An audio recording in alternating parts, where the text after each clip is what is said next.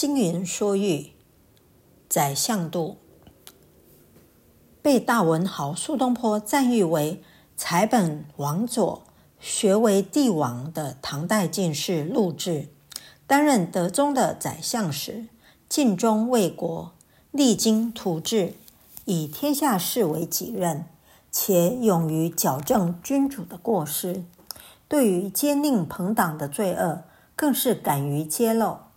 有一次，他误信谗言，将太常博士李吉甫入罪，流放到明州出任长史。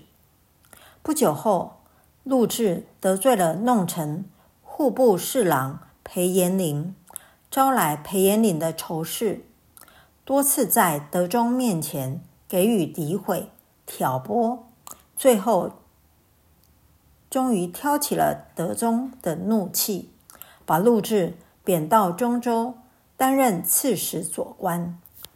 后来继任的宰相想要加害陆贄，就利用陆贄和李吉甫两人之间的嫌隙，刻意启用李吉甫为中州刺史，让他来报复陆贄。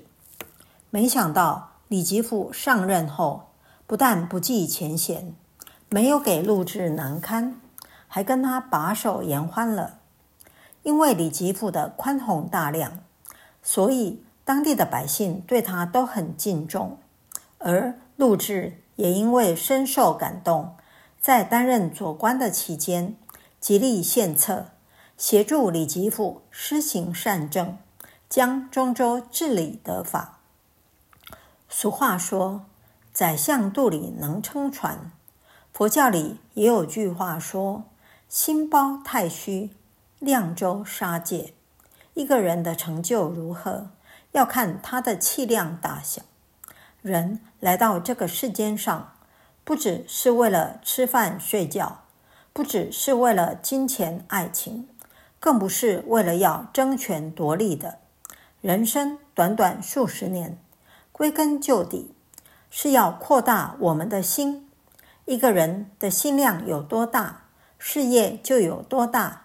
你能包容大家，大家就都是你的；你能包容世界，世界就都是你的；你能把虚空宇宙都包容在心中，也就能与虚空宇宙一样广大无垠了。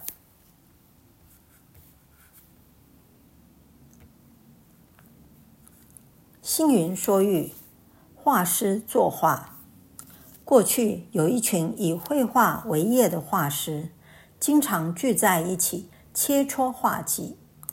他们在绘画艺术上都各有专精，有的善于描绘轮廓，但不精于涂抹颜色；有的善于上色，但不精于素描；有的长于画身体，但不善于画手脚；有的长于画手足。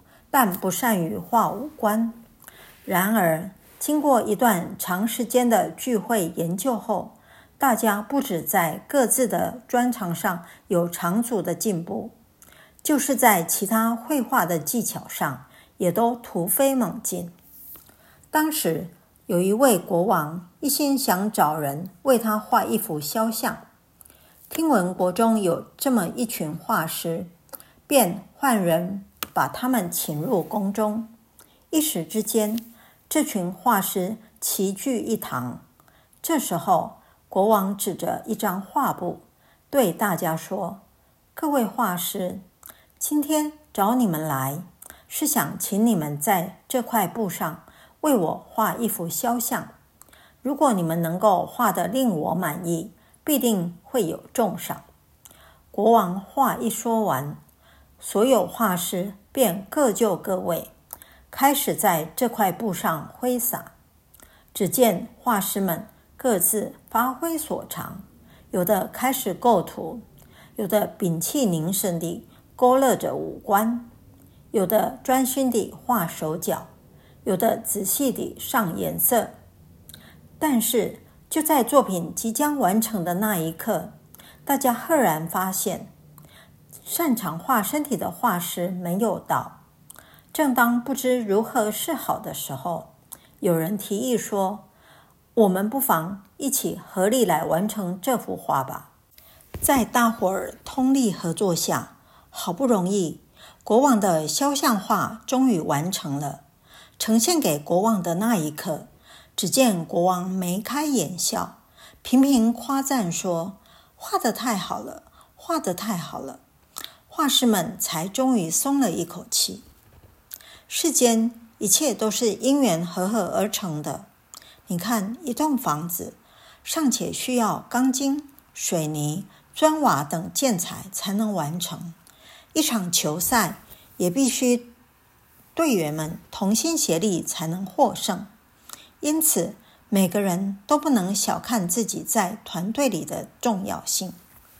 中国有句俗谚：“三个臭皮匠胜过一个诸葛亮。”一个人的智慧终究是有限的，唯有集合众人的力量，彼此互助合作。